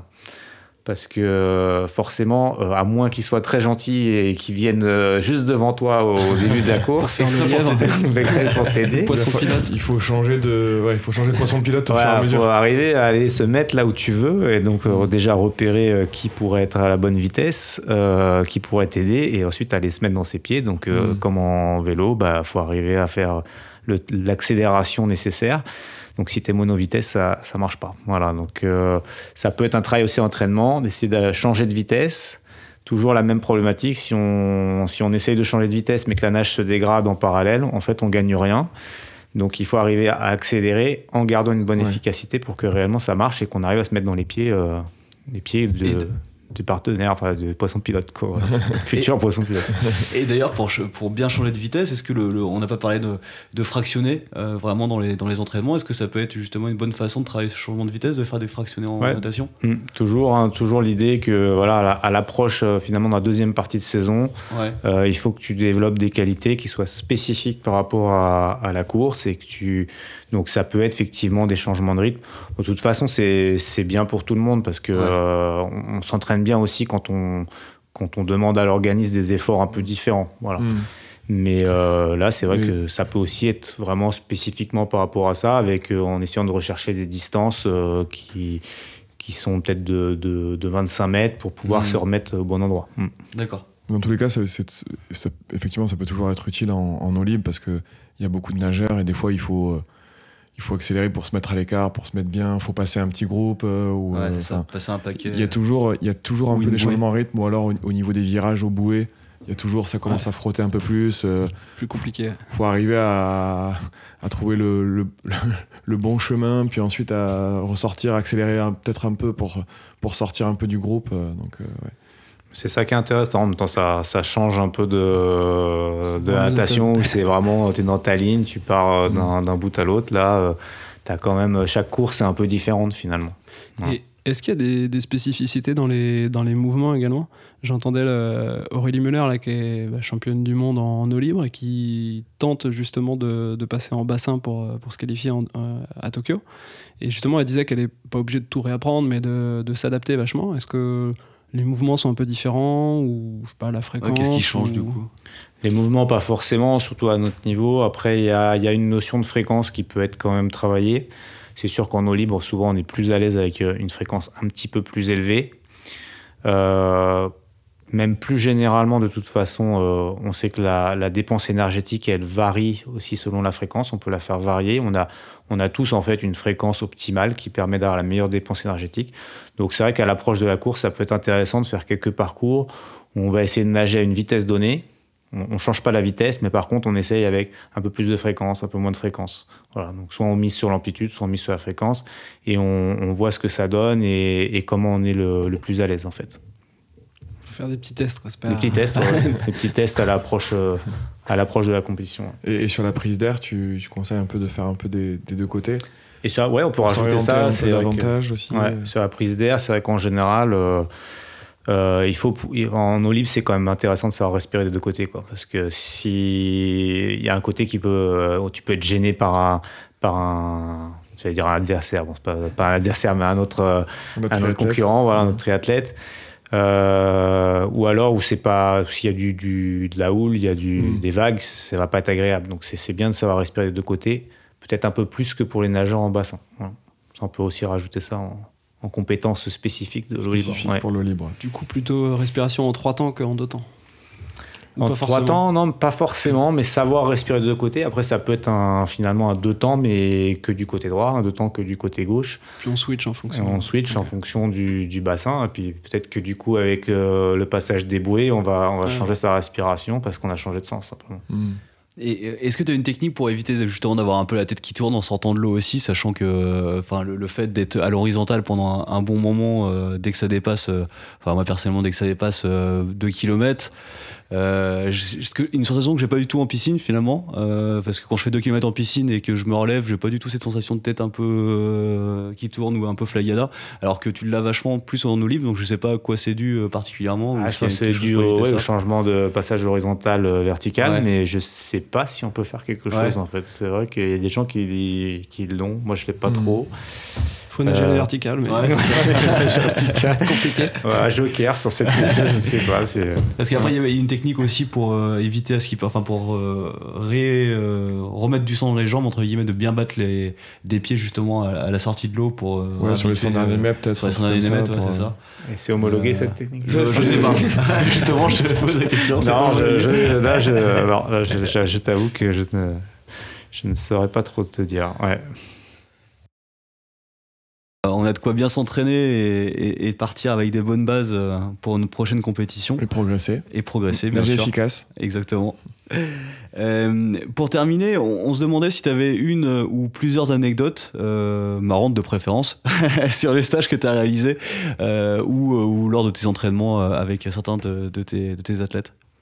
Ah, c'est difficile. euh, J'ai beaucoup de bons souvenirs des stages. Après, Ouais. c'est difficile d'en ressortir un euh, en particulier. Moi, c'est vrai qu'on a, on a vraiment accueilli des, des gens de tous horizons. hein. donc, euh, on a eu quand même euh, des nageurs jusqu'à 77 ans, faut Ah oui, savoir, ouais, mal. et qui ont fait les, les 4 jours. Ah ouais, Donc, ils m'ont quand même beaucoup, beaucoup impressionné. Ah, ils m'ont quand même beaucoup impressionné. Ils ont fait les 4 jours, en fait, assez facilement, mine de rien. Voilà, c'était. Euh, C'était un vrai plaisir. Euh, bon, par contre, c'est vrai qu'ils se trompaient de chambre régulièrement parce qu'ils avaient leur tête, donc ils avaient du mal à repérer leur chambre. Alors c'était volontaire, je ne sais pas. euh, Peut-être une technique aussi. une ouais. technique que je te soumets, euh, je crois, pas mal. Ah, je la connaissais déjà. Je la connaissais déjà. Ok, génial. Et en termes d'en- d'entraîneur, du coup, tu tu t'entraînes encore régulièrement des, des- des- plutôt des jeunes, tu disais euh, actuellement? Alors euh, là, j'avais arrêté en 2017 de m'entraîner de, de jeune. J'étais entraîneur à l'US Créteil depuis euh, jusqu'- jusqu'en 2017. Euh, j'ai arrêté parce que le, le- le projet de stage se développait bien. Il y avait des, notamment des projets de stage à l'étranger. Euh, et on devait faire le premier en avril 2020. Ouais, donc on a la science du timing n'était pas n'était pas là. Euh, maintenant, c'est vrai que voilà, c'est peut-être euh, quelque chose que je vais reprendre. Je, je ne sais pas. D'accord, parce que le, le club euh, recherche un entraîneur justement en natation, si, si tu ouais, veux. mais là, c'est des, cas- c'est des cas difficiles. hein, falloir, Ah, c'est ça le problème. ouais, des primes importantes. hein, parce que- ouais, une journée, c'était le maximum. hein. Mais, mais nous, on a plutôt tendance à payer en bière, et, et justement, ça m'amène à, à- à me poser, ta, à la, poser la dernière question. Euh, on a une tradition au sein du club, c'est de, de- demander la, la bière favorite de, de, de notre invité. Euh, quelle est la tienne? Eh ben, j'espère avoir été plus utile en natation parce que niveau bière, je ne suis pas un grand connaisseur. Euh, vous m'avez servi de la Galia, c'est très bien. Galia, c'est bien très bien. Voilà. ouais, ouais. Ah, Je crois que c'est le sponsor euh, officieux du club, tombe Ouais. bien. Et Ouais, peut-être je bientôt vois que vous n'êtes pas dans la théorie euh, en termes de bière. hein. Alors- voilà, il y a la pratique euh, tout de suite. Faut bien qu'on s'entraîne quelque, quelque part. Oh, faut bien être bon quelque part. Bon, bah super, mais merci beaucoup Mathieu. Euh, où est-ce qu'on peut te, te suivre euh, sur les réseaux sociaux ou euh, Bah, il y a une page Facebook sur euh, Natation pour tous hein, qui est assez fréquentée, un compte Twitter un peu, un peu moins. Euh, Voilà, moi je, alors c'est un petit peu old school peut-être maintenant, mais le, le forum marche bien. Puis, Ouais, euh, c'est bien, c'est bien. top. euh, ce qui est bien sur le forum, c'est que ça permet aussi d'échanger avec euh, les nageurs qui sont présents. Donc, euh, je recommande. Et moi, j'y passe euh, euh, vraiment très fréquemment. Et par exemple, s'il y a des questions euh, sur les bouquins, vous avez parlé de nager un crawl efficace. Il y a, il y a les autres aussi. Il y a Mm. natation méthode d'entraînement pour tous. Si voilà, les, les- les auditeurs ont des, des questions sur le, le contenu ou ont besoin de conseils par rapport à un point particulier, Mm. euh, je fais le service après-vente Ah, sur bien. le forum. Voilà. Ah, le, génial. le- le- le C'est forum est disponible sur natation pour tous. Oui, Et euh, le livre euh, qu'on conseille fortement, Nager un crawl efficace. nager un crawl efficace. Voilà, il y a, y les autres de la aussi, collection. ouais. Il y a y natation méthode d'entraînement, natation, natation méthode d'entraînement pour tous. Pardon. Euh, ça c'est l'effet bière. Euh, natation méthode d'entraînement pour Je n'osais pas le est, dire, tu vois. qui est un plan d'entraînement qu'on peut suivre pendant un an. En fait, c'était le premier livre que j'avais écrit en, en 2013 et que voilà. Donc ça c'est vrai que c'est un, un livre. Des fois, il y a besoin d'un peu plus de conseils euh, pour le suivi. Donc euh, c'est pas mal d'utiliser en, en complément du, enfin utiliser le forum en complément de ce livre. Voilà. Et il y a nager un super. papillon efficace, si jamais on veut se lancer le défi de, Eh oui, faire un oui, triathlon en papillon. Ah bah prochaine. c'est vrai que le papillon, euh, on n'en a pas parlé, mais ça peut servir aussi. On peut trouver des choses en papillon qui vont servir pour le crawl. On va être obligé de développer Ouais. des appuis différemment. Donc, euh, il faut pas non plus trop se limiter sur, euh, sur une nage donnée. Puis surtout, voilà, c'est la classe dans la ligne C'est d'eau. quand même la classe. Mais voilà, Pas- ça Ou fait pas, ou pas. ouais, si c'est maîtrisé. si c'est maîtrisé, si c'est maîtrisé. C'est pour une saucisse aussi. Bon, bah, super, merci, Merci beaucoup Mathieu. beaucoup. Euh, et bien sûr, n'oublions pas les réseaux sociaux euh, du club. Euh, sur Strava PPTC, euh, le club. Euh, Ouais. Sur Instagram, euh, PPTC, underscore, Tri, ouais, Thierry ça marche aussi. On est francophone quand même. Euh, et, puis, euh, et puis voilà, et puis il faut pas oublier que l'important. Euh, c'est le club. L'important, c'est le club, bien sûr. Merci Mathieu, merci. Merci encore Mathieu, merci. À très bientôt.